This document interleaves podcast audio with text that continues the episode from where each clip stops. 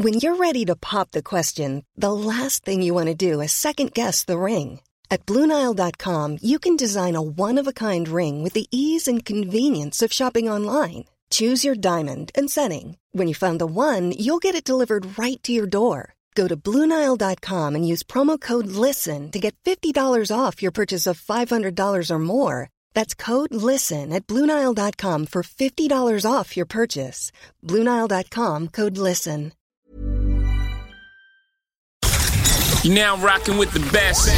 Welcome Please welcome, welcome all of you. to StarCast Ladies and gentlemen, with Flo and Max. Powered by Wyra. Liebe Startcast-Fans, ich habe selten erlebt, dass vor einem Podcast der Florian so begeistert von einem Produkt war wie heute. Stimmt. Die Rede ist von True Motion. True Motion ist, und so bin ich darauf aufmerksam geworden, ist auf LinkedIn gerankt worden als der beste Laufschuh der Welt aller Zeiten. Was ich gesagt habe, ist, okay, wenn das so ist, und ich, man muss dazu wissen, meine Frau trainiert mich gerade auf einen Triathlon hin, hat sie gesagt, okay, alles klar. Also wenn die wirklich sagen, dass sie die besten Laufschuhe machen, dann müssen wir mal mit denen ins Gespräch kommen. Gesagt, getan, ins Gespräch gekommen, im Podcast eingeladen. Ganz fantastisch, dass ihr zwei da seid. André, Peter, schön, dass ihr unsere Gäste heute seid. Und wie könnt ihr mit diesem Feedback umgehen, dass ihr den besten Laufschuh der Welt habt, erfunden habt? Naja, hallo erstmal. Sagen wir mal so, wir versuchen uns diesem Ideal anzunähern. Ja, das ist tatsächlich das, was wir versuchen. Ob wir es erreicht haben, ich glaube, wer Peter und mich kennt, so rein vom Naturell her, werden wir, glaube ich, nicht die, die sagen, wir haben es geschafft. Aber wir sind auf einem guten Weg. Florian, sag mal du, Ja, was ist schon Perfektion, ne? Aber ich habe den Laufschuh mir schicken lassen und habe den angezogen und dann hat sich's anderes angefühlt. Für euch zwar, ich weiß nicht, wie man die Marke ausspricht, aber ich habe schon seit bestimmt zehn Jahren Saucony, ich hoffe, es spricht man so aus, und immer den spricht man so aus. und immer den München, Munich Mhm. und habe auch schon davor viel Laufschuhe ausprobiert und fand den immer geil. Also wirklich, ich fand den immer gut. Und deshalb war ich so, ja, jetzt probiere ich das mal aus, aber ich hatte da auch keine besonderen Erwartungen.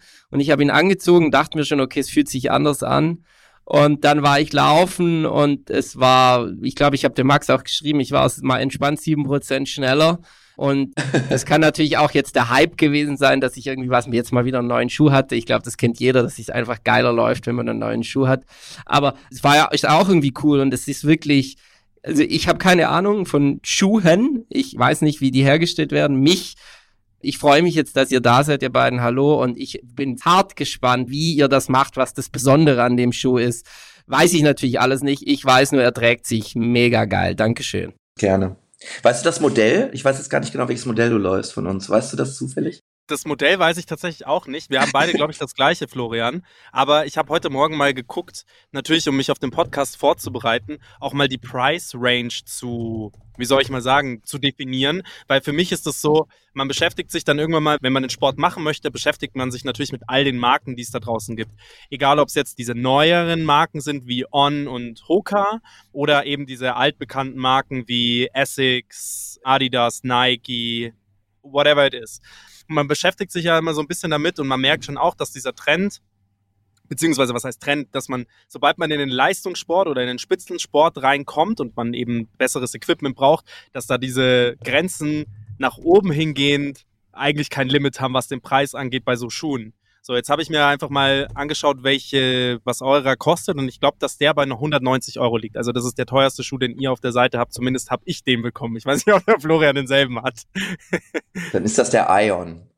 Mhm. Ja, irgendwie so, der Name kam mir bekannt vor, genau. Ja. Genau. Wollt ihr mal so ein bisschen aufrollen? Erstmal, schön, dass ihr da seid. Und wie geht ihr das Ganze überhaupt an? Wo kommt ihr her? Was hat euch dazu bewegt, quasi den, ja, dieses Konzept des Laufschuhs nochmal neu anzugehen? Ja, gerne. Peter, möchtest du? Alter vor denke, Schönheit. Ich, ne, macht, fang du mal ruhig damit an. Peter und ich arbeiten schon lange zusammen. Peter war Professor an der Deutschen Sporthochschule Köln, also im Thema Biomechanik, Orthopädie, sehr, sehr firm. Und ich war letztendlich in der Schuhwelt unterwegs. Also ich hatte eigentlich eine ganz andere Karriere am Anfang, aber irgendwie bin ich dann tatsächlich auf diese Schuhbauseite gerutscht, was mich auch immer. Was hattest du vorher? Wo warst du vorher? Ich habe an der Sporthochschule tatsächlich, wo Peter unterrichtet hat, studiert, Englisch und Sport und wollte eigentlich Lehramt, Lehramt, also Lehrer ja. werden. Klingt wie, Lehr klingt wie Lehramt. Genau. Und in der Zeit habe ich auch Peter kennengelernt als Professor halt, weil ich da auch Kurse belegt habe. Und habe aber, weil ich selber 400 Meter Läufer war, immer gerne neben dem Studium auch ein bisschen Geld verdient und in den hiesigen Fachgeschäften da Schuhe verkauft. Und lustigerweise war es dann so, dass Peter für diese Firmen dann auch als Berater tätig war. Also das fing an mit Essex in den 90ern. Diese japanische Marke, ich glaube, die hast du eben auch erwähnt, als sehr traditionelle, sehr, sehr tolle Laufschuhbauende Marke aus Japan. Und das war so mein erster Job eigentlich nach meinem Studium. Und da bin ich dann reingerutscht in diese Welt der Marken, also der Laufschuhfirmen. Und Peter war an der Sporthochschule Köln halt externer Berater. Also seine Hauptaufgabe war die Professur, also das Lehramt für Institut und Biomechanik. Ich glaube, über 40 Jahre lang zu führen in der Sporthochschule Köln. Wow. Und genau, und ich hatte halt, ja, ich habe dann so die Karriere gemacht in dieser Sportschuhwelt, war dann bei Asics sechs Jahre, dann neun Jahre bei Nike und die letzten neun Jahre bei Brooks in Seattle in den USA. Und Peter war tatsächlich immer bei diesen Firmen dann auch dieser externe Berater, weil die das, No way. Ja, das war total, also seit 25 Jahren machen wir das parallel. Ich als Angestellter von diesen Firmen, Peter als Validierer, weil die das dann halt immer toll finden, wenn dann da steht, Deutsche Sporthochschule hat den Nike-Schuh X und Y getestet und er ist besser als der Vorgänger und so weiter. Das ist dann halt sehr, sehr wissenschaftlich validiert. Das ist ja dann besser, als wenn man eigene Marketing-Slogans sich nur überlegt. Wenn ein deutsches Siegel drauf ist, dann ist das Genau. weltweit anerkannt. Genau, deswegen ist es auch so, dass gerade die ausländischen Firmen auch mal sehr interessiert waren, richtig deutsche, genau. Die Kultur da, Wissenschaft, Professur Deutschland, das ist sehr, sehr angesehen. Und genau, und dann war es 2017 so, dass wir irgendwann mal auf die Idee gekommen sind, nachdem wir hunderte von Schuhen für diese großen Firmen gebaut haben, ja, ob man vielleicht auch mal eine eigene Idee haben könnte, vielleicht was eigenes auf die Beine zu stellen. Und ja, ein Jahr später haben wir dann True Motion 2018 gegründet. Also, erstens mal, man muss das natürlich auch auf den Markt definieren. Ihr habt ja nicht gesagt, okay, wir räumen jetzt, sag ich mal, wir machen jetzt irgendwie Nike oder Adidas oder irgendwem Konkurrenz, weil ihr seid wahrscheinlich nicht auf den Massenmarkt fokussiert, lege ich mal schwer an, sondern ihr sagt halt, ihr wollt ein richtig geiles Produkt auf die Straße bekommen, das nicht nur, worin es sich nicht nur gut läuft, sondern auch das gesünder Laufen fördert. Liege ich da richtig? Genau. Ja, das ist völlig richtig. Vielleicht muss man das nochmal so ein bisschen anders aufrollen. Ich wurde 2017 emeritiert, das heißt, ich war altersmäßig fertig. André hatte zu dieser Zeit, na, ich darf mal so sagen, nicht mehr so unbedingt die Lust in der Industrie, ja, dahingehend zu arbeiten, immer billiger zu werden und teurer zu verkaufen oder andererseits wirkliche Innovationen nicht mehr so durchsetzen zu können. Und ich war, wie gesagt, mit meinen Verträgen zu Ende und war frei. Und da haben wir uns getroffen und einfach mal nachgedacht, was hat man dann eigentlich geschafft in den letzten 30 Jahren in dieser Kooperation mit den großen Laufschuhmarken. Und da mussten wir feststellen, dass wir ein wesentliches Ziel nicht erreicht haben, nämlich die Verletzungen zu reduzieren oder sagen wir so, die Häufigkeit von Verletzungen beim Laufen zu reduzieren. Das war immer das Ziel, aber es hat im Grunde genommen nicht geklappt. In den letzten 40 Jahren hat sich die Zahl der verletzten Läufer nicht verändert. Hm. Das heißt also, wenn du dich dann zurücklehnst und dann, dann denkst du, na, hast du versagt. Und dann sind wir eigentlich zu dem Schluss gekommen, eigentlich hatten wir ja ganz gute Ideen, aber wir haben sie irgendwie nicht auf die Straße gebracht. Im wahrsten Sinne des Wortes. Ja, im wahrsten Sinne des Wortes. Wir haben sie nicht dahin gebracht. Und dann kam im Grunde genommen relativ spontan die Idee, hey, wenn wir das bisher nicht geschafft haben, jetzt sind wir frei.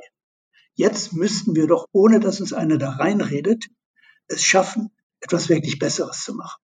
Und das vorrangig vor diesem, was du eben als zweites angesprochen hast, vor diesem Aspekt, vor dem Hintergrund, ja, Laufen weniger belastend, Anführungszeichen, gesünder zu machen.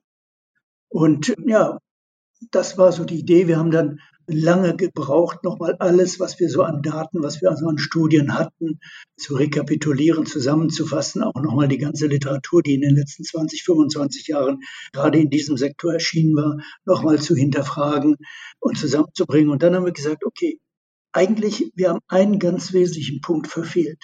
Wir sind nie, wir sind immer hingegangen, haben versucht, ein Problem, wenn es da war, zu beheben, statt die Ursachen für ein Problem oder für das Problem zu hinterfragen und die Ursachen dann möglicherweise zu verändern. Also ganz konkret, wir hatten ein Riesenproblem mit dem Knie. Die meisten Verletzungen bei Läufern sind am Knie. Was ist die Ursache für die Verletzung am Knie? Eine übermäßige Belastung quer zur Bewegungsrichtung und senkrecht zur Bewegungsrichtung. Also müssen wir doch hingehen und versuchen, diese so wirkenden Kräfte, denn Kräfte sind die Ursache für Verletzung, nichts anderes, nicht Bewegung oder ähnliches. Und diese Kräfte zu verändern, beziehungsweise diese Drehkräfte zu verändern. Und genau das war der Ansatz. Völlig weg von dem, was wir bisher gemacht haben, sondern hin zu versuchen, Ursachen zu beheben. Und dann sind wir letztendlich darauf gekommen, haben gesagt, gut, was eigentlich das Ziel sein muss. Wir müssen Kräfte, die wir nicht verändern können, aber wir müssen sie richten, wir müssen sie durch die Gelenke leiten und nicht an den Gelenken vorbeizuleiten, damit sie die Gelenke nicht verkippen. Mhm. Dann, Peter, darf ich dazu eine Frage stellen und ich glaube auch für unsere Zuhörer nochmal zu vereinfachen. Also lass uns nochmal auf die Kräfte eingehen. Ich glaube, das ist ganz interessant. Du meinst, ich glaube, der Laie würde dazu sagen, das sind einfach die Schläge, die das Knie abbekommt, wenn man auftritt, oder? Wenn man joggt und auftritt. Nein, nein, nein? Nein, das ist gar nicht so das Problem. Also diese Kompression und die Stoßkräfte, die stellen nicht das Problem dar. Wenn diese Kräfte, Kräfte, die sind ja, man kann, das sind Linien, das sind Vektoren, das sind Pfeile. Wenn diese Kräfte durch das Gelenk laufen, mhm. kann das Gelenk sie leicht kompensieren. Wenn okay. sie aber am Gelenk vorbeilaufen, das müsst ihr vorstellen, dann erfährt das Gelenk eine Verkippung oder eine Verdrehung. Und genau das ist das Problem. Dann ist nämlich auf der Innenseite eine höhere Belastung, auf der Außenseite eine höhere Zugspannung. Jetzt genau habe ich verstanden. Diese, und genau diese führen zu Problemen, nämlich auf der Außenseite dieser das Rannesnie. Das heißt, dass dieser Traktus malträtiert wird und irgendwann mal sagt, ich kann nicht mehr. Und auf der Innenseite ist es der Meniskus, der Innenknorpel, der dann irgendwann mal aufgibt und beschädigt ist. Und dann kommen wir zu dem Problem und das ist dann Schmerz. Hm. Dankeschön. Und dann habt ihr einen Schuh entwickelt, Max, jetzt übernehme ich voll deinen Fragenblock, merkst du das? Warte kurz, da würde ich gerne nochmal einhaken, weil das interessiert mich schon. Ihr seid dann quasi 2017, habe ich das richtig verstanden, aus den Verträgen, die dann ausgelaufen waren, rausgekommen, beide bei sowohl als Berater als auch als Festangestellter, André Du, bei Brooks zum Beispiel rausgekommen und habt dann gesagt, okay, und rekapituliert und erstmal eigentlich so gesagt, wir haben in den letzten Jahren was versucht, aber es nicht hinbekommen. Dann habt ihr gesagt, okay, dann machen wir es jetzt besser. Wie waren da so die ersten Steps und ab wann gab es so den ersten Schuh? Also wie war das von 2017 die Idee gestartet und wann hattet ihr das erste Produkt in der Hand? Peter hat ja viele Jahre oder Jahrzehnte für diese Firmenforschung betrieben. Das heißt, wir hatten sehr viel Zeit, erstmal Hausaufgaben zu machen, sozusagen. Ich habe bei Brooks gekündigt und hatte dann so ein Non-Compete. Das heißt, ich durfte neun Monate lang so und so nirgendwo anders anfangen, weil die halt dann ihr geistiges Eigentum schützen wollten, weil die Angst hatten, dass ich dann irgendwo zu einem Mitbewerber gebe und dann da die Geheimnisse praktisch weiter voranschreiten lasse. Insofern war das eine ganz angenehme Zeit, neun Monate nachdenken zu können. Gebaut haben wir von Tag eins an, weil wir haben erstmal Möglichkeiten in einem biomechanischen Labor am IFD in Köln am Mediapark über Peter direkt Sachen zu studieren. Das heißt, wir können sofort in ein Labor gehen und wirklich gucken, was mit den Kräften passiert, was passiert mit der Druckverteilung. Und dadurch, dass ich natürlich viele hundert Schuhe hier zu Hause rumliegen habe und viele Messer und ich knete auch gerne, ich kann nicht sehr gut zeichnen, aber man kann ja auch Formen kneten, haben wir uns einfach direkt dran gesetzt, einfach mal versucht zu gucken, was haben wir bis jetzt gemacht. Das hatte sehr viel damit zu tun, das kennt ihr vielleicht auch, wenn ihr lauft oder schon mal im Laden irgendwo einen Schuh gekauft habt man versucht immer den Fuß irgendwie zu korrigieren oder zu stabilisieren. Deswegen gibt es auch diesen Begriff Stabilitätsschuh. Lustigerweise gibt es in der Natur aber keinen Stabilitätsfuß. Und da sieht man schon, dass das alles sehr, sehr menschengemacht ist. Ne? Man versucht da irgendwo, dass man letztendlich irgendwas am menschlichen Fuß korrigiert. Und das kann Peter gleich vielleicht sehr schön erklären, wie dann die Lösung letztendlich kam. Aber die Lösung ist halt der Natur abgeschaut. Es ist eine ganz natürliche Geschichte, die auch die Natur benutzt, um diese Kräfte wie Peter es eben erklärt hat, zu zentrieren. Und deswegen heißt unser Spruch auch Center Your Run. Es hat was damit zu tun, dass diese Kräfte in normalen Laufschuhen halt am Knie vorbeigehen. Das ist auch ganz normal, denn man hat schließlich eine ziemlich fette Außensohle um sein sehr, sehr schmales Fersenbein geschnallt, weil so ein Laufschuh ja nun mal automatisch ein künstliches Etwas ist, was man um seine Ferse tut. Und damit ändert man die Mechanik des Fußaufsatzes. Denn jetzt kommt man nicht mehr auf in der Mitte des Fußes, wie wenn man barfuß läuft, sondern man kommt an der Kante auf, wo man beim Laufschuh logischerweise eine Laufsohle oder eine Außensohle hat. Und so verändert sich komplett der Anfangspunkt dieser entstehenden Kraft, wie von Peter beschrieben. Und dann läuft die an der Innenseite des Knies vorbei und dann entstehen dann halt diese Drehmomente und die erhöhte Belastung auf der Innenseite des Knies. Und so haben wir einfach angefangen zu überlegen. Also wir wussten sozusagen, wir haben, das war wie so eine negative Argumentation. Wir wussten, was nicht richtig ist, denn wir haben 30 Jahre lang darüber geredet, dass der Fuß, oder vielleicht kennen das auch einige von euren Zuhörern, dieses Thema Überpronation, das ist so dieser Begriff in der Laufschuhwelt, oh, ich knicke nach innen. Im Laufen sieht man das oft, dass Leute in der Standphase wie so mit dem Knöchel nach innen knicken. Mhm. Und das hat man auserkoren als den Gegner. Ne? Also vor 30 Jahren hat man immer gesagt, oh, das muss der Grund sein, warum letztendlich die Leute verletzt werden. Und hat dann angefangen, Stabilitätsschuhe zu bauen, mit Stützen drin, medialen, härterer, geschäumten Materialien, um dieses nach innen Knicken des Knöchels sozusagen zu verhindern. Das war eine nette Idee, nur es ist überhaupt nichts dabei rausgekommen. Also in den letzten 40 Jahren, die Verletzungsrate ist nicht einen Prozentpunkt runtergegangen. Es verletzen sich immer noch 50 Prozent der Läufer innerhalb eines Jahres. Und viel noch interessanter ist, dass es sogar Studien gab, wo man zeigen konnte, wissenschaftliche Studien, da redet die Industrie jetzt nicht ganz so gerne drüber, weil das macht das Konstrukt, auf dem alles steht, kaputt, wo gezeigt wurde, dass Leute mit Pronation weniger Verletzungen hatten als Leute ohne. Also es ist genau das Gegenteil dabei Gegenteil, rausgekommen von ja. dem, was wir da schon irgendwie jahrzehntelang den Leuten erzählt haben. Ganz wichtig ist mir jetzt noch, dass wir die jetzt nicht schlecht machen wollen oder sowas. Wir sind ja Teil dieser Industrie gewesen. Also wir, alles gut, wir sind Teil des Ganzen.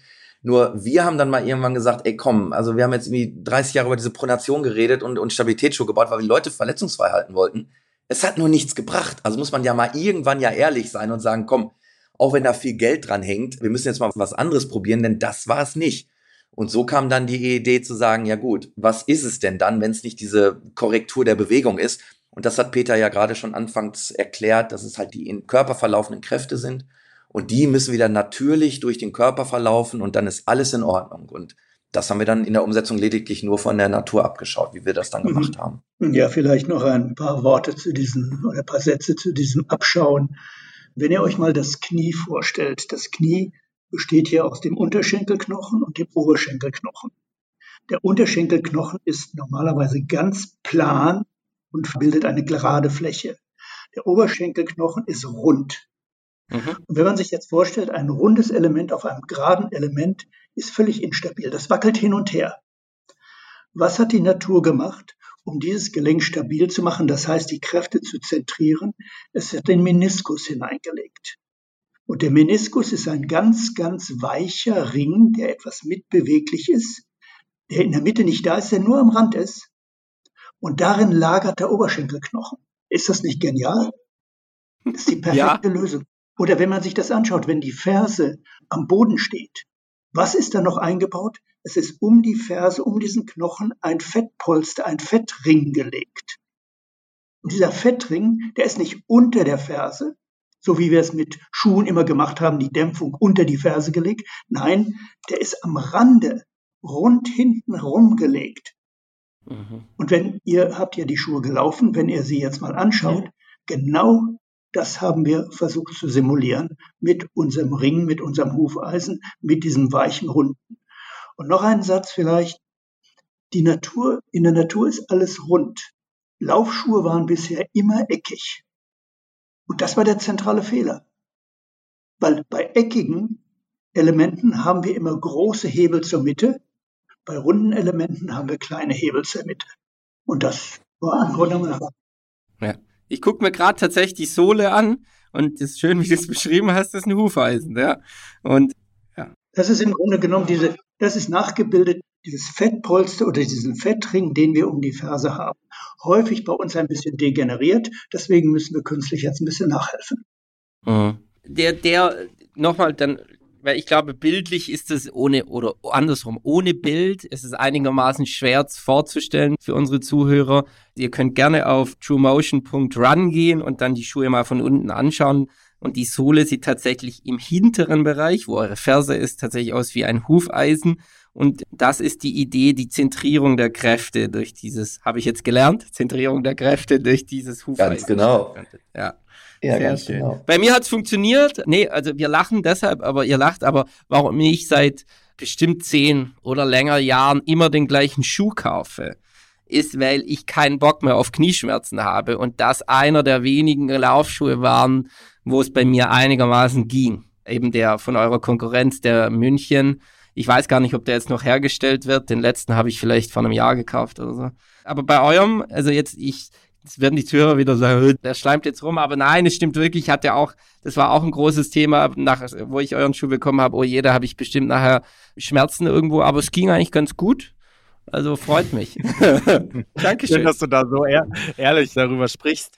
Ich möchte da gerne einhaken. Und zwar habe ich eine quasi aufgrund des Schuhs, der dann kam und ich ihn gelaufen bin, habe ich eine angeregte Diskussion mit meiner Frau führen dürfen. Und zwar hat sie gesagt, ey, in den letzten Jahren gab es unterschiedliche Trends. Mal ging der Trend dahin, quasi gar keine Sohle zu haben, damit man eigentlich so wenig wie möglich Abstand zum Boden hat und so natürlich wie möglich läuft. Dann gab es wieder den Trend dahin zu gehen, eine richtig fette Sohle zu haben. Dann sagen die einen, man muss eine härtere Sohle haben, die anderen sagen eine weichere Sohle. Wenn ich jetzt euren Schuh beschreiben müsste, war das wie, als würde ich barfuß in Sand steigen und ich sinke so leicht ein. Das war ehrlich gesagt am Anfang, als ich reingestiegen bin, dachte ich, ähnlich wie der Florian, okay, ich stehe gar nicht so stabil da, wie ich eigentlich dachte, dass ich stehen müsste. Jetzt komme ich aber eigentlich aus dem Kraftsport und heb gerne mal Gewichte und bin deswegen da nicht mehr davon ausgegangen. Als ich ihn gelaufen bin, war das mit das befreiendste Gefühl überhaupt. Und unsere Zuhörer werden jetzt bei mir wahrscheinlich eher sagen, dass ich schleime als bei dir, Florian, weil du bist eigentlich in der Regel immer ein bisschen kritischer als ich. Aber das war das mit Abstand befreiendste Gefühl und ich habe beim Laufen nicht mehr drüber nachgedacht, irgendwann, dass ich mich verletzen könnte. Weil man ja doch irgendwann mal immer mal wieder merkt, dass man falsch auftritt, dass man irgendwie abknickt. Das passiert mir mit anderen Schuhen öfter mal. Und bei euch war das, also es kann an der Tagesform gelegen haben, aber das ist mir nicht passiert. Ich bin wirklich immer wie, der Schuh hat mit mir mitgearbeitet. Das ist völlig nachvollziehbar, weil was wir eben ausgeführt haben, die Ursache für das Umknicken, sei es nach innen oder nach außen, sie wird ja. vermieden. Ja, es kann gar nicht auftreten, weil die Kraft in der Mitte ist und damit keine Verkippung vornimmt. Und das ist eigentlich der ganze Trick. Gut, wenn man jetzt mal in ein Loch tritt oder ähnliches, dann kann man auch mal umknicken, damit ist völlig klar, aber in der normalen Situation eben nicht.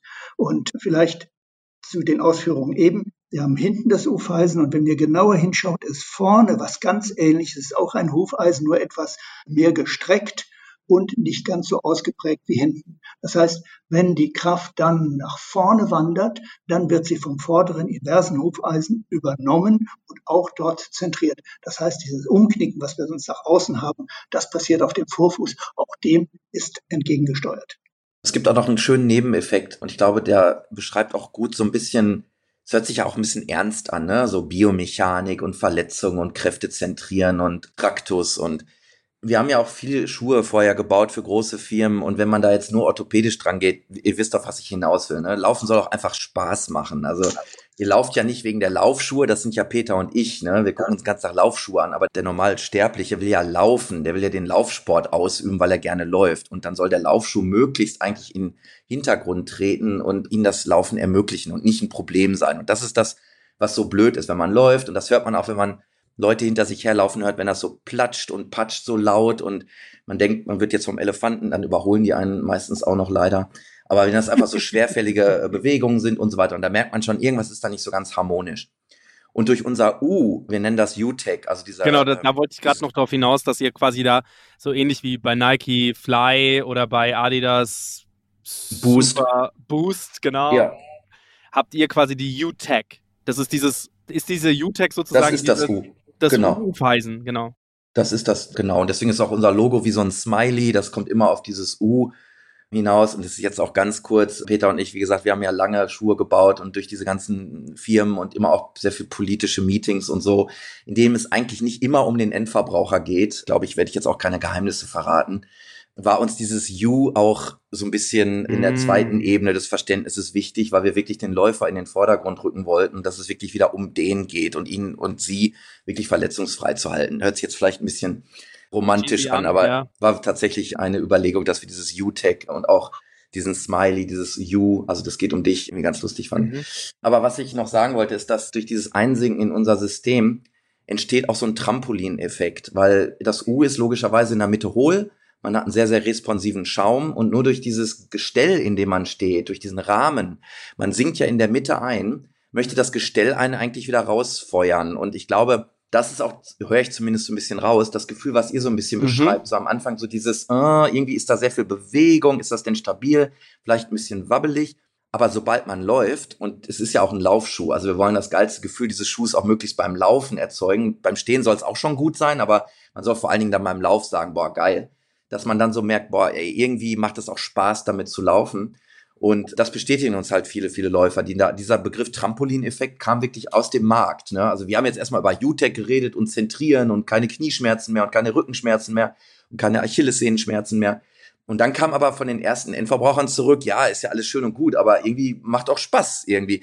Ich glaube auch, so wie ihr das beschreibt, ihr seid ja relativ, sagen wir mal, angetan von dem Schuh und äh, das hat wahrscheinlich Ja. auch damit was zu tun, dass es Spaß gemacht hat, damit zu laufen. Ne? Dass es sehr, sehr dynamisch, sag ich mal, war. Ja. Genau, also wie ich es ja eben gerade gesagt habe, dass der Schuh ist ja quasi das Nonplusultra-Gerät beim Laufen. Ja, also du kannst in der schlechten Hose laufen, du kannst in einem schlechten Shirt laufen, du kannst bei Regen ohne Jacke laufen, das geht alles, aber Widrigkeiten lassen oder Strapazen lassen sich besser, sage ich mal, überwinden, wenn du einen guten Laufschuh hast. Und das sagt man auch erst, in diesen Genuss kommt man auch erst, wenn man das erste Mal einen guten Laufschuh hatte.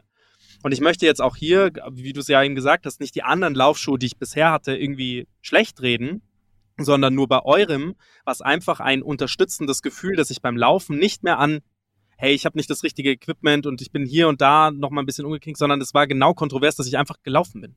Und das kann an der Tagesform liegen, dass ich einfach Bock hatte, aber das war ein schönes Gefühl und ich wollte das ehrlicherweise heute, dieses Gespräch auch abwarten. Und dann hat der Florian heute Morgen oder glaube ich gestern die Mail geschrieben mit, Alter, was ist das denn für ein Schuh? Das ist ja abnormal. Ich habe sowas noch nie erlebt. Ich fand diese Mail einfach so ganz fantastisch. Ich weiß gar nicht, ob die euch die erreicht hat oder ob die. Aber das müsstet ihr einfach mal als Feedback auch lesen, weil das ist echt, war genau mein Gefühl auch und das fand ich irgendwie ganz schön und das zu spüren war auch irgendwie, dass es da halt, dass es da eben noch was anderes gibt als diese großen Brands, ist auch irgendwie schön. Und Peter, bei dir ist es auch, in dem Gespräch, weil du, André, vorher meintest, irgendwie dieses You, das in den Vordergrund rücken und dass das so ein bisschen cheesy ist. Ja, kann sein. Aber diese romantisierende Vorstellung, dass einem das so ein bisschen genommen wird, kommt ja auch von Hollywood. Und wenn man den Peter so sprechen hört und er über die Kräfte spricht und aber auch sagt, hey, eigentlich so, wir haben eigentlich nichts von dem, all dem geschaffen und geschafft, was wir uns vorgenommen haben. Lass es uns jetzt nochmal richtig machen. Also auch dieses Frustrierte, und daraus dann aber eine Motivation erschaffen, fand, macht, nimmt diesem Ganzen dieses Cheesy und bringt die Ehrlichkeit rein und diese Wahrhaftigkeit und das finde ich schön. Genau, Punkt.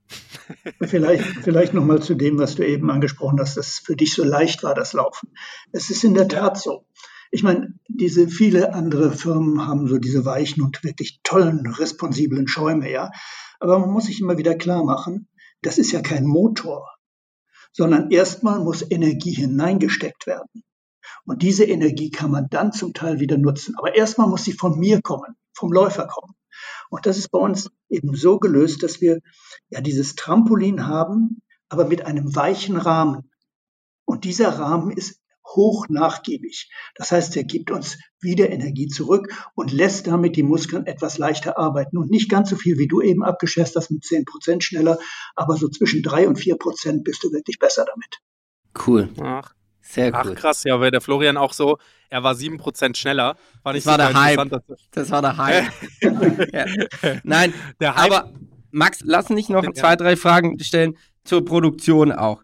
Könnt ihr da noch ein paar Worte sagen? Ich meine, sowas stelle ich mir ja, also wenn ich an Schuhproduktion denke, dann denke ich an Massenproduktion, auf jeden Fall nicht in Deutschland, schon gar nicht in Europa oder schon gar nicht in Deutschland, aber auch nicht in Europa. Könnt ihr noch ein bisschen da, wie macht man sowas? Also natürlich mit eurer Erfahrung, aber wo wird so ein Schuh hergestellt? Wie funktioniert das? Das fände ich auch mal ganz interessant, das zu hören. Das ist natürlich angefeuert, ja, durch diese Horror-Stories auch von den vorherigen Jahrzehnten. Ne? Ich weiß nicht, ob ihr euch daran erinnern könnt, aber so Sweatshops und Kinderarbeit und alles ganz schrecklich und Nike und Adidas und das, da ist so ein Bild in uns, dass da irgendwie Leute schweißtreibend irgendwie Tag und Nacht irgendwie Schuhe aus irgendwelchen Öfen holen oder so. Mhm. Also zumindest glaube ich, wird das in den Medien auch immer so ein bisschen so dargestellt, weil alles wird ja mal ausgenutzt und Übrigens will ich nicht sagen, dass es das nicht gibt. Das ist jetzt gar nicht meine Message. Message von uns war nur eine ganz andere. Und zwar ging es uns darum, also ich bin so, ich baue ja so mit den Fabriken zusammen die Schuhe. Peter ist sehr viel Wissenschaft und validiert mit mir so die Ideen und wir überlegen auch dann zusammen, wie es weitergeht. Das tatsächlich dann tagtäglich so mit dem Schuh zu arbeiten, das übernehme eher so ich. Und da bin ich, wollte ich jetzt nur sagen, da bin ich so ziemlich der schlimmste Kunde, den man sich vorstellen kann, weil ich ja über jeden Millimeter des Schuhs da acht Stunden gerne mit den Leuten reden möchte und die alle bekloppt mache, die dafür dann aber möglichst auch Millionen von Paaren verticken möchten. Und ich bin genau das Gegenteil. Also ich rede viel über die Schuhe und leider dann, weil wir ein Startup sind, gibt's nur sehr kleine Orders. Und was die gerne hätten, ist möglichst, dass ich gar nicht rede groß mit denen und mache dafür aber ein paar Millionen Paar. Also für uns war es entscheidend, absolute Top-Partner zu finden, weil es, vielleicht kann man sich das nicht vorstellen, aber so ein Schuh, bis der fertig ist, geht durch 200 Hände. Was? Das ist komplette Handarbeit. Also Handarbeit, ne? Es gibt natürlich auch Maschinen, die da Teile von übernehmen. Zum Beispiel, wenn die Mittelsohle in Formen gepresst wird, dann wird das natürlich ja mit Stahlform gemacht, nur die müssen auch geöffnet und geschlossen werden und der Schaum muss da auch rausgeholt werden. Also jeder Prozess ist eine Handarbeit und es sind absolute Facharbeiter. Und das ist das, was mich persönlich seit 30 Jahren da so, worauf ich so viel Spaß habe, woran ich so viel Spaß habe, dass die kleinsten Kleinigkeiten, auch gerade bei diesen handwerklichen Geschichten, eine Veränderung im Schuh herstellt. Das heißt, man hat eine andere Passform, man hat plötzlich das Gefühl, mh, hm, hier vorne links tut's mir aber ein bisschen weh, das hatte das andere Modell aber nicht. Wieso ist der denn jetzt vorne so hart? Wieso ist der da hinten so weich? Ach, guck mal, die Schnürbänder irgendwie fassen sich nicht so gut an. Das sind alles jetzt Lappalien, von denen ich erzähle, nur die Summe, für mich ist das immer so, das ist wie so ein Puzzleteil von, weiß ich nicht, 10.000 Puzzleteilchen und das ist so eine Sisyphus-Arbeit, bis man das dann so hinbekommen hat, wie man das sich vorstellt. Also wir sind in Deutschland angefangen, weil wir sind eine deutsche Firma und wollten unbedingt in Deutschland produzieren. Auch Thema Nachhaltigkeit wäre einfach der richtige Schritt gewesen. Auch wenn das viel teurer gewesen wäre. Das hätte uns jetzt überhaupt nicht davon abgehalten, weil das war nicht das Thema, dass die Arbeit oder was auch immer dann teurer würde. Wir wollten es auf jeden Fall möglichst lokal machen. Es ist nur so, dadurch, dass das so eine handwerkliche Arbeit ist und die großen Firmen natürlich nicht in Deutschland produzieren, weil es nun mal dann zu teuer wäre, hat sich das gesamte Know-how in Südostasien in den letzten 30 Jahren angesiedelt. Das hat also für uns absolut sekundär jemand was mit irgendwelchen Kosten zu tun, sondern es geht darum, dass wir die absolut besten Leute finden wollen, die diese, die Sisyphus-Arbeit, dieses Puzzle zu meiner Zufriedenheit, muss ich ganz ehrlich sagen, irgendwie zusammenpacken können. Ja. Und insofern sind wir in Vietnam. Wir haben aus Deutschland einen Schuh zurückbekommen, der hat einfach nicht so diesen Ansprüchen entsprochen. Ne? Das liegt einfach daran, dass diese handwerkliche Geschichte das wird hier einfach so nicht gemacht. Wobei jetzt Corona und auch einige unserer Mitbewerber, ich glaube, dass da was entsteht und das würde uns unendlich freuen, wenn wir vielleicht in ein paar Jahren auch wieder in Deutschland produzieren könnten oder in Portugal zum Beispiel geschieht ziemlich viel, Rumänien, Italien. Nur der Status quo jetzt, wenn du dir den Schuh anguckst, den dir da läuft, den Ion, den kriegst du so in Europa nicht gebaut. Das ist leider Fakt. Auch wenn er dann teurer wäre, darum geht's nicht, es ist nicht möglich. Und insofern sind wir jetzt in einer Qualitätsfabrik in Vietnam. Und ja, da war ich jetzt erst vor ein paar Wochen das letzte Mal und das sind wirklich, das ist so geil, wenn man dann da ist, wenn man die Leute sieht, wie die arbeiten, was die für eine Einstellung dazu haben, wie penibel die selber sind an der Sache und jede Kleinigkeit verändert den Schuh. Und die Summe dieser Puzzleteile macht dann am Ende erst das schöne Bild. Und insofern gibt es da ganz viele Dinge zu beachten und deswegen brauchen wir da absolute Top-Partner, damit das alles wunderbar läuft. Und da muss ich auch ganz ehrlich sagen, sind wir auch noch nicht am Ende. Also wir haben ja, wir sind jetzt seit 2019 im Markt und die Qualität, da gab es durchaus Schwierigkeiten am Anfang. Die erste Außensohle von einem Modell zum Beispiel war nicht besonders haltbar und weißt du, dann stehen wir da so vor den Leuten und erzählen da irgendwas von wegen beste Laufschuh der Welt und dann fliegt er aber dann irgendwie nach 150 Kilometern auseinander oder so. Ne? Das gefällt mir natürlich dann überhaupt nicht gut, weil für mich ist das wie so ein Baby. Ne? Ich arbeite da 18 Monate jeden Tag dran und dann kommt der Schuh aus der Fabrik und dann haben die da irgendeinen Quatsch oder so gemacht. Ne? Da drehe ich komplett dann durch und das ist mir dann auch, das tut mir dann so unglaublich leid. Aber ich ärgere mich da so extrem selber drüber. Da muss also keiner irgendwie denken, oh, die wollen irgendwie sich nur die Taschen voll machen oder keine Ahnung. Also das ist jetzt allerdings viel besser. Wir haben jetzt, wie gesagt, diese unglaublich gute Fabrik, die auch unsere Standards versteht. Und jetzt kann das alles wunderbar weiter nach vorne gehen. Aber das wollte ich nur noch mal eben sagen. Also diese qualitative Handarbeit. So ein Schuh ist unglaublich teuer, auch wenn man dann immer so denkt, ach, der kostet fünf Euro in der Herstellung und dann will dann, wollen die Giganten dann 200 Euro dafür, die stecken sich 195 Euro ein. Das ist immer, so ist es nicht. Wie man ja auch weiß, bestimmt ja in Asien nicht per se einfach mal das Denken, das man hier hat, den Preis, sondern die Realität ist die Abnahmemenge. Das heißt, umso mehr man abnimmt, desto günstiger wird auch der Preis. Und ich glaube eben auch bei euch als Absolut. Neueinsteiger in dem Markt, auch wenn ihr alte Hasen, was das Know-how angeht, seid, ist man ja, seid ihr mit eurer Brand ja trotzdem ein Neueinsteiger. Und da werdet ihr ja wahrscheinlich keine 25.000 Stück abnehmen, sondern halt erstmal 1000 und gucken, Genau. kriegt man die irgendwie unter und was ist, wenn die erste Charge schlecht ist und so weiter und so fort. Dementsprechend Genau. kann ich mir gut vorstellen, dass ihr am Anfang jetzt nicht draufgezahlt habt, aber auf jeden Fall am Anfang ist es, kommt es einen ja sehr teuer zu stehen. Plus, wenn man ja noch nicht dauerhaft in Kontakt mit solchen Fabriken war, das muss man vielleicht auch nochmal sagen, dann ist es ja auch nicht sowas mit, ja, ja, ihr könnt dann bezahlen, ihr könnt dann später bezahlen oder auf zwei Teile bezahlen, sondern die sagen dann wahrscheinlich am Anfang so, wir kennen euch nicht. Die wollen das sofort, genau. upfront, ja. Die wollen das alles vor Shipment haben. Und das Lustige ist, wir verkaufen ja an unsere Händler erst sechs Monate im Voraus. Und die Ware ist auch noch sehr lange unterwegs. Das heißt, dass wir praktisch erstmal eine Liquidität haben müssen, die dann erstmal sieben, acht, neun, zehn Monate später vom Handel dann wiederum, wenn wir dann an die die Schuhe ausliefern und die dann ihre Rechnung bezahlen. Also das Konstrukt ist leider, das ist natürlich für ein Startup immer, da sind wir immer ganz schön am Schwitzen. Also neuer Schuh ist toll, aber wir müssen ja auch die Produktion bezahlen. Und das ist dann immer dann, ist immer eine spannende Zeit bei Ja. uns. Aber echt. Mehrere Fragen, die ich da gleich habe. Nummer eins.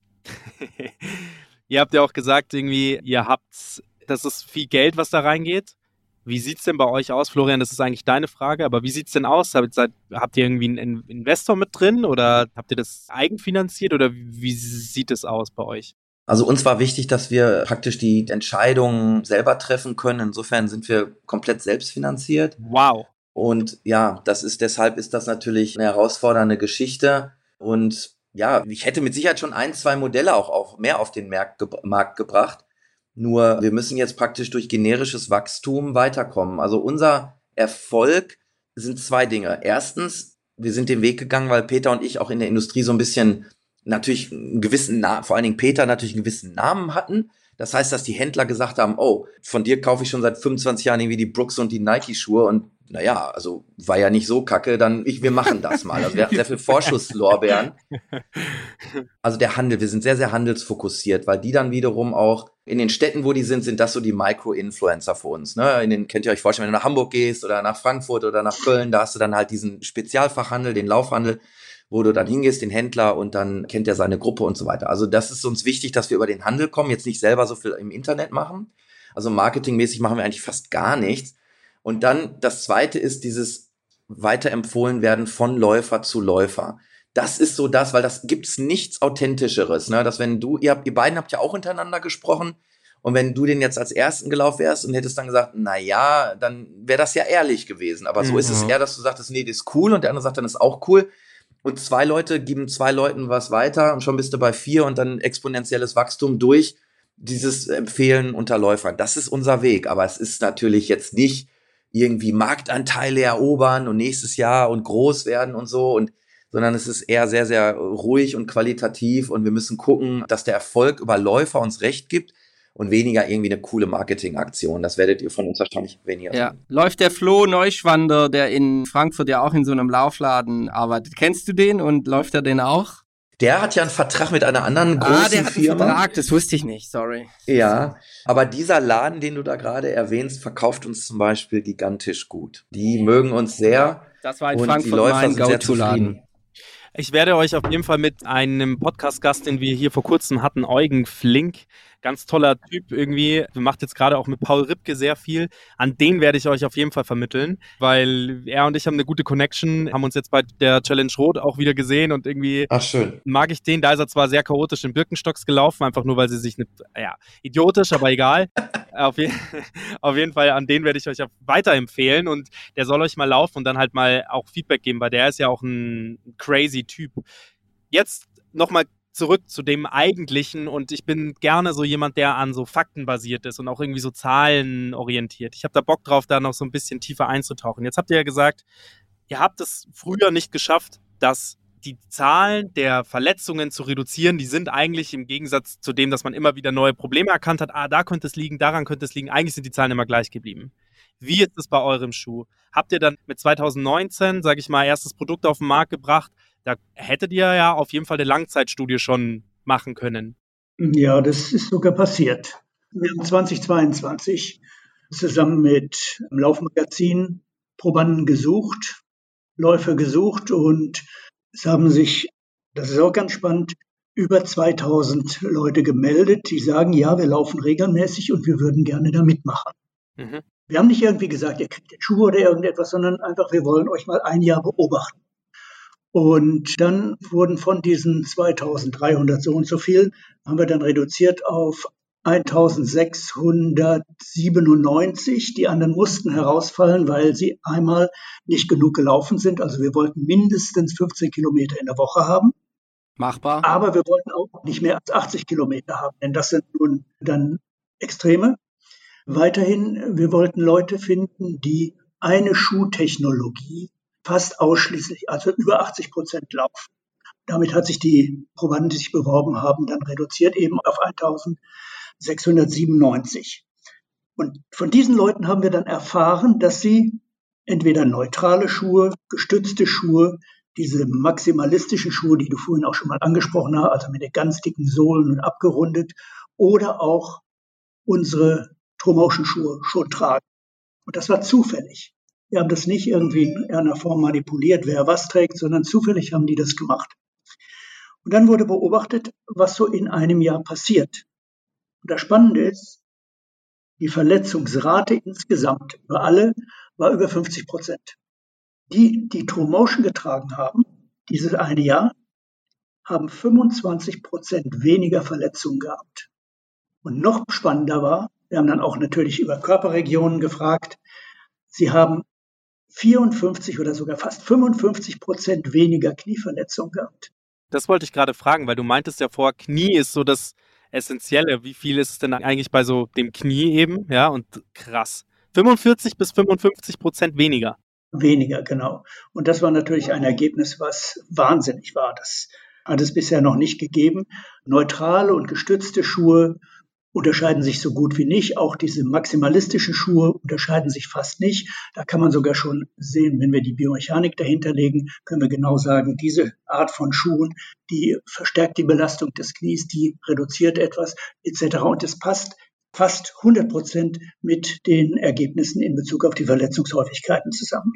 Boah, ich bin gerade ein bisschen sprachlos. Es ist gerade das publiziert ist es schon in der Sportärztezeitschrift ist die ganzen Ergebnisse. Und gerade ist das Paper als in einer wissenschaftlichen, weiteren wissenschaftlichen Zeitschrift eingereicht, Sportverletzungen, Sportschaden.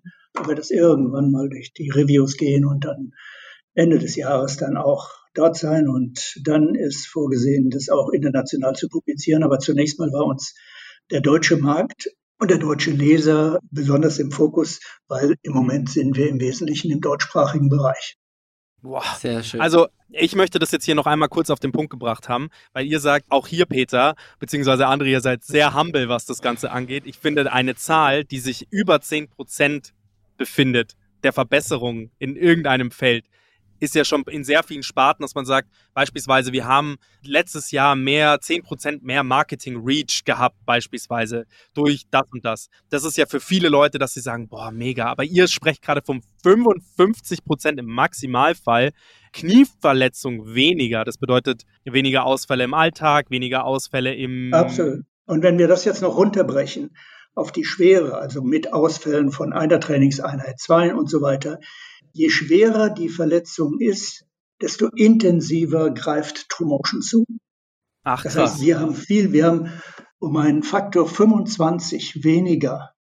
Fast schon medizinischer. Schwere, schwere Verletzungen am Knie. Krass. Also hier an alle Zuhörer, die zwei sind sehr humble darüber. Ich bin sprachlos, weil ich das mega genial finde, wie ein kleines Startup, Schuh-Startup, den Markt revolutionieren möchte und es auch noch schafft. Zahlen und Fakten basiert, weil es gibt ja nichts, was man mehr mit Fakten bei, wie gesagt, Marketing, da habe ich jetzt gerade eben schon ein bisschen drauf rumgeritten. Ich meine, wir haben ja irgendwie so eine Marketingfirma, wir als Rocker. Und man tut sich sehr schwer, das irgendwie so mit Zahlen zu belegen, dass man irgendwie einen Impact leistet und man tut sich da hart. Im Sportbereich stelle ich mir das auch vor. Wie gesagt, ihr braucht ein Jahr, um irgendwie Probanden im, und das alles sauber aufzustellen und toll, was ihr macht und toll, dass ihr das auch weiterhin macht. Frage, was kommt als nächstes? Also was sind so, jetzt habt ihr quasi diese Feststellung vom letzten Jahr und vielleicht von diesem Jahr sogar schon. Was kommt als nächstes? Ich meine, Seid ihr auf der Suche nach irgendwie Investoren, dass ihr sagt, okay, jetzt haben wir das Produkt, das Produkt funktioniert, es verbessert, jetzt bräuchten wir aber noch vielleicht ein bisschen mehr Kapital? Oder sagt ihr, nee, wir wollen einfach genauso weiter wachsen, wie wir es gerade tun? Also eine Kontonummer zum Spenden werdet ihr ja gleich einblenden, oder? Das ja, genau. Ja. auf jeden Fall schon mal richtig weiterbringen.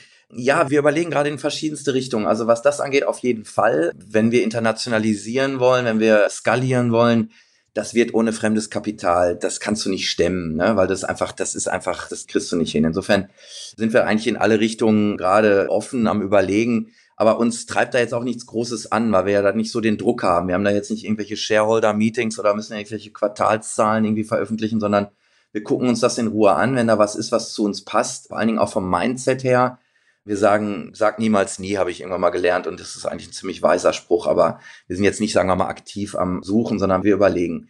Dann, was natürlich die Schuhe angeht, Peter und ich immer, das hat zum Glück nie aufgehört, dass wir so Writers Block hatten oder so und irgendwie nicht mehr wissen, wie der nächste Roman gehen lässt. Also da haben wir eigentlich immer viele Ideen. Wir haben jetzt auch ein paar Modelle, da kommen neue Modelle dazu. Wir haben ganz neue Schaumstoffe, die wir in den Markt bringen. Jetzt die nächsten drei Monate werden extrem spannend, weil wir Jetzt kommt ein ganz neues Modell raus, äh, beziehungsweise ein Update zu einem Modell. Der Nevos Elements, das ist ein Schuh für so, für so ein Hybridschuh für Offroad und für Straße. Also ein sehr, sehr hohes Einsatzgebiet. Dann kommt ein Update zu unserem allerersten Schuh, kommt Ende des Jahres. Dann kommt ein ganz neues Modell mit so einem ganz wahnsinnigen Hammerschaum. Das wird überall nochmal so drüber gesetzt. Wenn du sagtest, der Ion wäre schon etwas teuer, dann musst du erstmal auf den neuen warten. Aber das ist ein absolut geniales Teil. Und insofern wollen wir da immer auch. Nur, dass ich da einhaken möchte. Ich finde den Schuh nicht teuer. Ich sag nur, da gibt es kein Limit nach oben. Ach so, ich das fand, stimmt. Ich fand tatsächlich, dass ich den eben nicht so pricey fand für das, was es dann am Ende des Tages war. Klar, man bezahlt weniger ist nett. Marke, aber ich sag mal so, ich habe auch einen Hoka zu Hause und ich habe auch einen, was habe ich denn noch? Hoka und auch einen Adidas irgendwas. Die waren beide über 200 Euro. Was? Ja, also ist schon, man darf es ja auch, also ich finde 190 Euro, es ist viel Geld. Ne? Wenn man es jetzt einfach mal, so wollte ich das auch nochmal sagen, wie das ist insgesamt, ist es schon eine teure, teure Geschichte. Wir versuchen dann nur, das Geld wirklich in die Schuhe zu stecken. Und ich kenne ja die Abkürzungen. Also ich weiß ja, ich könnte den Schuh ganz anders bauen, nur der Anspruch war irgendwie zu sagen, ja komm, dann eben jetzt nicht. Ne? Also wirklich von der Biomechanik her, von den Materialien her, da nehmen wir halt diese Abkürzung nicht, denn wir können nur durch das Produkt gewinnen. Also wenn wir, verstehst du, wenn man bei den Ja, anderen natürlich. ist es ja schon so, die haben auch eine gewisse Markenkraft. Die haben ja so eine Power, wenn da mal was nicht so ganz in Ordnung ist, ganz ehrlich, alles gut. Das verzeiht man denen und man denkt dann, komm, dafür habe ich den Fußballschuh von denen und der ist auch geil und alles gut. Unsere einzige Chance ist, die Leute durch das Produkt zu begeistern. Insofern bei uns fließt das ganze Geld eigentlich in die Schuhe selbst und in unsere Mitarbeiter. Das ist es. Sonst haben wir Marketing, wie gesagt, so ganz sporadisch. Ja, wir haben auch ein bisschen LinkedIn und wir haben ein bisschen Instagram und Facebook und so, aber das sieht man schon. Ne? Da wollen wir die Leute informieren. Das ist unsere Marketingplattform, vor allen Dingen auch die Internetseite. Aber das True Motion Erlebnis ist auch nicht Peter oder ich, die dann reden oder so. Das True Motion Erlebnis ist eigentlich dieser Schuh alleine irgendwo an der Wand in einem Laufladen und der sich dann hoffentlich irgendwo verbindet mit einem Läufer oder einer Läuferin und die dann sagt, alter Schwede, was ist das denn für ein Teil? Geil. Das ist unser Ansatz. Geil. Ja, wirklich sehr schön. Eine letzte Frage in unserem Podcast, die habe ich noch. Weil du ja auch gerade von Leuten gesprochen hast. Wie hired ihr? Also nach was kategorisiert ihr? Wir hatten noch nie so ein sehr, sag ich mal, auf der einen Seite Lifestyling, Sportel, aber auch sehr technisches Startup bei uns. Mich interessiert einfach mal, wie stellt ihr Leute ein? Also nach was sucht ihr? Und wie viele Leute seid ihr denn aktuell? Wir sind aktuell 15 Leute. Wow. Wir sind viel im Sales und technische Repräsentanten sowas, weil wir ja auch versuchen, dann dem Händler zu unterstützen. Weil wenn wir nur diesen Schuh jetzt in, könnt ihr euch vorstellen, ne? die Leute sagen, okay, Peter, André, euch vertraue ich, schick mal dieses Ding. Dann kommt dann dieser Schuh, so ein Hufeisen an der Wand und dann hast du am Samstagnachmittag irgendeine ein Verkäufer oder eine Verkäuferin, die das vielleicht nur immer nur samstags macht, die wird ja nie unseren Schuh anfassen, weil wozu, ne? Da greife ich doch lieber wieder diese althergebrachten irgendwo an, die ich schon lange kenne. Und insofern ist unsere Aufgabe auch immer, dieses Wissen halt in den Handel zu tragen, ne? dass die Verkäufer geschult werden, dass die wissen, ach, deswegen ist das ein Hufeisen und dass sie das dann anbieten. Weil wenn wir nicht angeboten werden in den Läden, ja, dann verstauben wir. Und ähm, wir kreieren ja in dem Sinne noch keine Nachfrage groß, Insofern ist unser Weg, dass wir aktiv dann irgendwie über den Handel sagen, hey, hier, vertrau mal, das ist echt ein cooles Gefühl, das sind ja deine Kunden, die kommen dann wieder gerne in deinen Laden. Und so ist ja irgendwie das dann Win-Win für beide Seiten. Wie wir einstellen, ist ganz simpel. Also uns geht's weniger um das Know-how, muss ich jetzt ganz ehrlich sagen, weil wir sind im Startup, ich mache Dinge, die habe ich vorher noch nie gemacht, jeden Tag tausendmal. Peter auch und der dritte Gründer ist der Christian Ahrens, das ist unser Superbrain, der kommt eher aus dem Transaktionsbereich, also Finance. Wir machen also, du musst bei uns tausend verschiedene Dinge machen. Insofern geht es bei uns viel, viel mehr um den Drive und den Mindset und wie man generell so in diese Familie passt, als jetzt hast du, kannst du Adobe oder Illustrator oder bist du genial auf Excel oder so. Das kommt natürlich pro Job an. Also ich kann jetzt auch nicht behaupten, dass wenn man zum Beispiel bei uns als Außendienstler arbeitet und keinen Führerschein hat, okay, ist dann schwierig, mit dem Zug die Händler zu besuchen. Also sowas natürlich schon, aber es geht eigentlich vor allen Dingen eigentlich, dass es so vom Persönlichen her passt. Das ist uns das Wichtigste. Welche Rolle hat da Tillmann? Marketing- und PR-Manager, glaube ich, oder so, gell? Genau. Tillmann ist ein gutes Beispiel. Ganz Tillmann macht so viele. Dinge. Ja. Also der, ich habe ja, also mit dem hatte ich ja das Vorgespräch und da muss ich echt eine Lanze für ihn jetzt mal brechen. Der war so Feuer und Flamme für euer Unternehmen, also für True Motion. Und der war aber auch so Feuer und Flamme für euch beide. Also der hat Das so, ja der hat aus totaler Leidenschaft heraus erzählt und er war halt auch so, dass, ich weiß nicht, bei wem von euch beiden dann teilweise noch die Retouren von manchen Schuhen nach Hause kommen, um das zu versinnbildlichen. Ja, Zu mir. um das zu versinnbildlichen, dass ihr halt noch ein Startup seid. So. Aber ich finde, der hat das so toll erzählt und deswegen wollte ich einfach auch mal mit euch beiden sprechen, wie ihr denn heiert, weil das ist schon etwas, was ich sehr prägend auch fand, weil der Florian in seiner Position mit halt auch, wie viele Mitarbeiter hast du, Florian? Irgendwie 10, 12? Mittlerweile sind es mehr, 15, sowas. dass man die so bei der Stange hält und auch so freudig hält, dass sie gerne über das Unternehmen so sprechen, wie es der Tillmann gemacht hat. Und das hätte mich schon mal interessiert, wie ihr da heiert und wie das funktioniert. Und jetzt nach dem Gespräch kann ich das sehr gut nachvollziehen, weil ihr natürlich auf der einen Seite sehr viel Know-how und Leidenschaft mitbringt aus den letzten Jahren und halt auch Menschlichkeit, aber halt auch so zukunftsgewandt und euch halt auch nicht abschrecken lässt, weil brechen wir es mal runter, dieser Schuhmarkt und auch dieser Sportmarkt, das ist halt auch ein Haifischbecken, oder? Total. Ja, vielleicht- Absolut. Und deswegen sagen- sind es Überzeugungstäter. Diese Überzeugungstäter-Mentalität und dieses Gefühl, wir sind ja auch im Sport und dass dann so ein Preußen-Münster dann Bayern München schlägt oder so 8 zu 0. So dieses Gefühl ist das. Ne? Wir sind 15 Leute aus Münster und Köln und gehen dann durch die, gegen diese Multimilliarden globalen Giganten. Das ist das auch. Das macht irgendwie total Bock. Diese David-Goliath-Geschichte, die ist auch noch dabei. Und ja, wie du sagst, Tillmann ist fantastisch. Wir schwärmen genauso von ihm auch diese Herzblutmenschen, wie wir versuchen es auch selber zu sein, das ist das, was wir dann natürlich versuchen auch einzustellen. Und ich glaube, was noch zusätzlich ist, was ganz wichtig ist, alle unsere Mitarbeiter haben ein sehr, sehr gutes biomechanisches, wissenschaftliches Verständnis und sie werden permanent gefüttert mit neuesten Informationen. Wenn ein neues Paper auf den Markt kommt, dann wird es runtergebrochen, erklärt und sie haben die Informationen und haben damit allen anderen gegenüber, von, die von den Mitbewerbern kommen, haben sie einen riesen Informationsvorsprung. Sehr schön. Vielen, vielen Dank, dass Vielen ihr beide Dank, ihr zwei. genommen habt. Erstens mal möchte ich mich, mich bedanken, weil das natürlich auch toll ist, wenn man so ein Produkt testen kann. Ja, wir haben sehr oft sehr technische Startups bei uns auch im Podcast mit drin. Und wir haben zwar eine echt breite Zuhörerschaft, also da auch mal nochmal Danke an unsere Zuhörer. Aber möchte ich nur einmal sagen, es ist auch mal geil, ein Produkt, ein physisches Produkt in der Hand zu haben, zu testen und danach auch zu sagen und dann halt nicht so halbscharig reinzugehen und zu sagen, ja, ist cool, wir müssen jetzt den Podcast irgendwie runterrocken, damit das irgendwie authentisch rüberkommt. Aber nee, wir sind eigentlich immer ehrlich. Nee, wir sind immer ehrlich. Da möchte ich das eigentlich rausnehmen. Wir sind immer ehrlich. Ich bin immer etwas mehr enthusiastisch, als der Florian es ist. Aber dass der Florian gestern so eine Mail geschrieben hat, das fand ich so toll. Und deswegen hier nochmal tausend Dank auch für den Schuh und auch das Laufen und insgesamt, dass ihr euch da so reinklemmt und dass ihr dieses David gegen Goliath-Spiel mitmacht. Und ja, ich bin hellauf begeistert, wie ihr merkt. Vielen, vielen Dank für eure Zeit. Dankeschön. Ja, vielen Dank. Dankeschön. Das hat Spaß gemacht. Und ich würde euch sehr gerne in einem Jahr nochmal einladen, damit wir nochmal in einem Jahr drüber sprechen können, was hat sich verändert, weil das ist ja nicht etwas, was stehen bleibt im wahrsten Sinne des Wortes, sondern was sich weiter bewegt. Ja, das Wow. stimmt auf jeden Fall. Schönes Ende, Max. Danke, ihr zwei. Peter, André. Okay, ciao. Ciao, ciao. Danke. Ciao, ciao. Tschüss. Thanks for listening to this episode of StartCast with Flo and Max, powered by Wyra.